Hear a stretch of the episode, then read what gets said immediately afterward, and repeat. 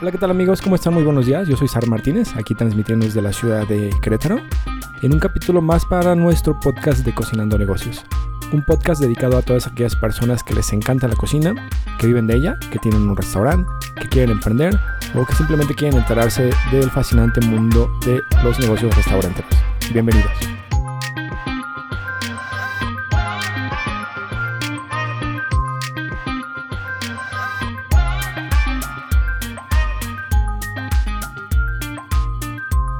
¿Qué tal amigos? ¿Cómo están? Hoy transmitiendo felices aquí desde la ciudad de Querétaro, una ciudad con un cielo bastante azul en un día pues bastante caluroso, bastante sabroso como para venir, que la verdad invita a darse la vuelta a caminar o conocer la ciudad. Nosotros acabamos de venir de correr, este, nos echamos unas vueltitas aquí al centro y por las zonas aledañas. Y la verdad es que está muy atractivo como para venir a conocer y darse la vuelta. Y bueno, ahorita estamos desayunando unas eh, deliciosas enchiladas eh, queretanas. Para quien no las conozcan, son unas enchiladas que llevan un relleno de papa con chorizo, en una salsa de guajillo con especias y llevan lechuga encima. La verdad es que están muy ricas y después de correr, créanme que se les antojan mucho. Y bueno, el día de hoy vamos a platicar de un tema bastante, bastante eh, curioso. Mucha gente cuando empieza a vender eh, no tiene idea, tiene un producto, tiene un resultado, tiene una fórmula que quiere vender, pero no sabe cómo encontrar a sus clientes, no sabe cómo llegar a ellos. Y aunque no lo parezca, la verdad es que es un tema bastante tedioso, es un tema que, que a todo mundo nos pone los pelos de punta, que, que si se hacen las circunstancias de no sabes dónde encontrar más clientes, no sabes dónde tener más clientes, pues vamos a platicar un poco sobre algunas de las maneras en las que podemos encontrar algunos clientes que nos hagan sentir en un inicio por lo menos tranquilos. ¿Alguna vez te has preguntado, cuando abres las puertas de tu negocio, dices, ¿y ahora quién me va a venir a comprar? ¿Y ahora cómo lo voy a hacer? No estás seguro, realmente nunca tenemos seguro como nada a la hora de emprender un negocio, ¿no? Porque créanlo amigos, en el mundo del emprendimiento no tenemos nada seguro. Es más, de hecho en esta vida creo que nadie tiene nada seguro. Pero de lo único que no debemos dudar es que tenemos la capacidad para lograr cualquier meta. Entonces la verdad es que empezar todos los días con esta sensación de no saber qué pasa, pues yo creo que a todo mundo nos tiene como un poquito eh, tensos, ¿no? Hay que poner un especial énfasis en la capacidad que tenemos como seres humanos de lograr cosas. A la hora de que emprendemos, tenemos la certidumbre o sensación de que nos va a ir bien. Creo que todos cuando empezamos un nuevo proyecto pensamos que nos va a ir bien. Tenemos la certidumbre, tenemos las ganas, tenemos la energía. Eh, desafortunadamente, con el tiempo, si los resultados no están siendo de acuerdo a lo que esperamos, tendemos a tener una pequeña baja en nuestra manera de sentirnos, nuestra manera de actuar. Eh, pero ¿qué pasa si volteamos un poquito el paradigma? ¿Qué pasa si cambiamos un poquito esta sensación de tener la confianza y seguridad en nuestro producto? Imagínate que tú piensas y sientes que tu producto es buenísimo, que tienes la sensación, que tienes la garantía de que estás ofreciendo un alto valor en tu producto, un producto que pensaste, estudiaste y dirigiste específicamente una necesidad que sabes y conoces en concreto. Obviamente necesitamos algunos mecanismos para lograr que esto suceda, pero si tenemos la capacidad real de creer en nuestro producto, entonces nosotros somos la reputación del producto. Estamos generando una reputación que tiene que ver con nuestros principios, que tiene que ver con nuestra actitud, que tiene que ver con eh, nuestra moral, que tiene que ver con la capacidad de servir a la gente. Entonces, yo te recomiendo que antes que todo, enfócate mucho en crearle esa reputación a tu producto, en crearle esa reputación a tu servicio. ¿Esto cómo lo logramos? Creyendo en nuestro producto, enfocándonos en nuestro producto. Cuando tenemos ya un trabajo de, fondo que nos ayuda a, que nos sirve como soporte, que nos sirve como garantía de satisfacción, es mucho más fácil sentirse más tranquilos a la hora de, de, ofrecer un producto, ¿no? O sea, sabes que... Pero ¿qué pasa cuando es tu primer día? ¿Qué pasa cuando no sabes cómo, cómo va a estar tu primera semana cuando acabas de arrancar tu negocio? En teoría tenemos elaborado un estudio de mercado que se supone que hicimos antes de arrancar nuestro negocio. En dado caso de que pues, somos muy a la mexicana, de que no, nos saltamos estas cosas y nos vamos a la brava, este, muchas veces no hacemos estudios de mercado. Entonces, sí, pues yo sé cocinar muy bien, yo, yo, yo sí puedo, yo las puedo todas. Entonces, pues voy a abrir mi negocio. ¿Y qué pasa? Que pues no tienes ni idea si va a venir gente o no va a venir gente. Entonces, ¿qué pasa cuando tienes tu negocio abierto y la gente no pasa? Pues lo primero que hacemos es poner nuestro pizarroncito con desayunos eh, al gusto con, comida corrida con, este, comida a la carta con, eh, cóctel de camarón con, el guisado o el platillo que se te ocurra, el que más nos potencia es lo que ponemos, ¿no? O a lo mejor ponemos una promoción. Aquí lo que estamos haciendo mal es que estamos esperanzados a que la gente que pase por el lugar nos compre. Pero ni siquiera nos ponemos a pensar si realmente ellos tienen hambre, si realmente traen dinero, si somos una opción para ellos eh, porque nos conocen, porque les gusta lo que preparamos. Entonces, lo primero que tenemos que hacer antes de poner un pizarroncito afuera de nuestro negocio es ir a preguntar al lugar más cercano donde creamos que haya clientes potenciales, ir a preguntar si quieren un producto como el nuestro. ¿Y cómo lo vamos a hacer? Imagina que acabas de empezar tu negocio, imagínate pues que no hay nada de gente, imagínate que estás pensando a que la gente entre a conocer tu lugar.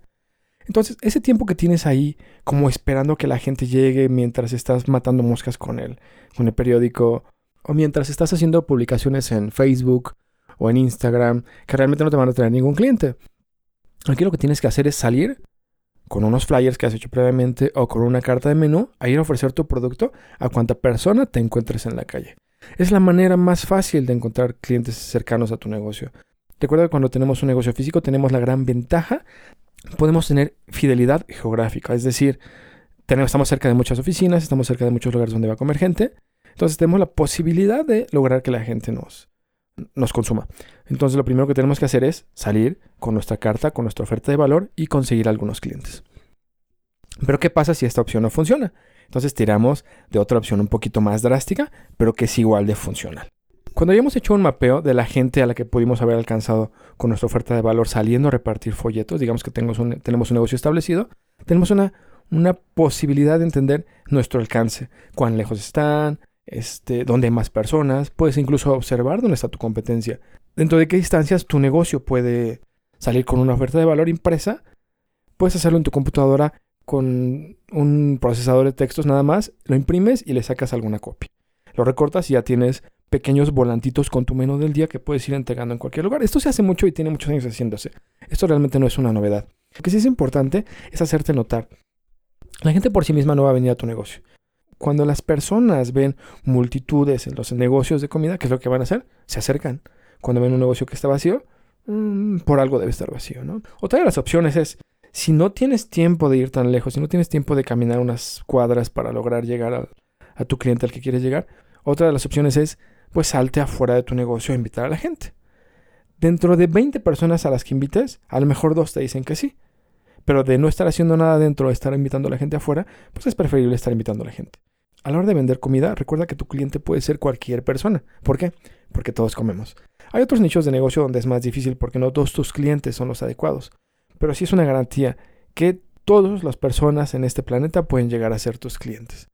Eso es algo de lo que tienes que estar seguro. Entonces lo que tenemos que hacer es tratar de lograr este, acercarnos a ellos.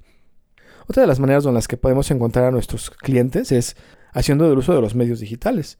Hoy en día es más fácil que la gente te ubique a través de campañas de Facebook, a través de campañas de Instagram, pero es menos factible que te compren. ¿Por qué? Porque no, no hay una experiencia geográfica que les permita saber dónde estás ubicado o que les permita llegar hasta donde estás. A lo mejor tienes un radio de de alcance con tu publicación de 5 kilómetros. Pero es muy difícil que alguien se desplace 5 kilómetros para ir a ver algo que no conoce. Solamente que tu oferta, tu publicidad o tu estrategia de marketing sea excelsa. Entonces aquí si vamos a tirar de las estrategias digitales es importante que entiendas dos cosas. Que no van a venir a comprarte en el instante. Y que solo vas a ganar visibilidad. Pero entonces, ¿cuál sería la intención de tener una campaña en medios digitales? La intención, pues, es vender a través de ellas es tratar de colocar nuestro producto por medio de publicaciones que nos permitan que la gente nos compre a través de ellas. Solo que aquí la manera en que presentamos nuestro producto es a través de referencias, a través de reviews, a través de un mystery shopping, a través de videos, a través de la experiencia que han tenido otros consumidores con respecto a nuestros productos. Que también va de la mano con presentarse, con hacerse difusión.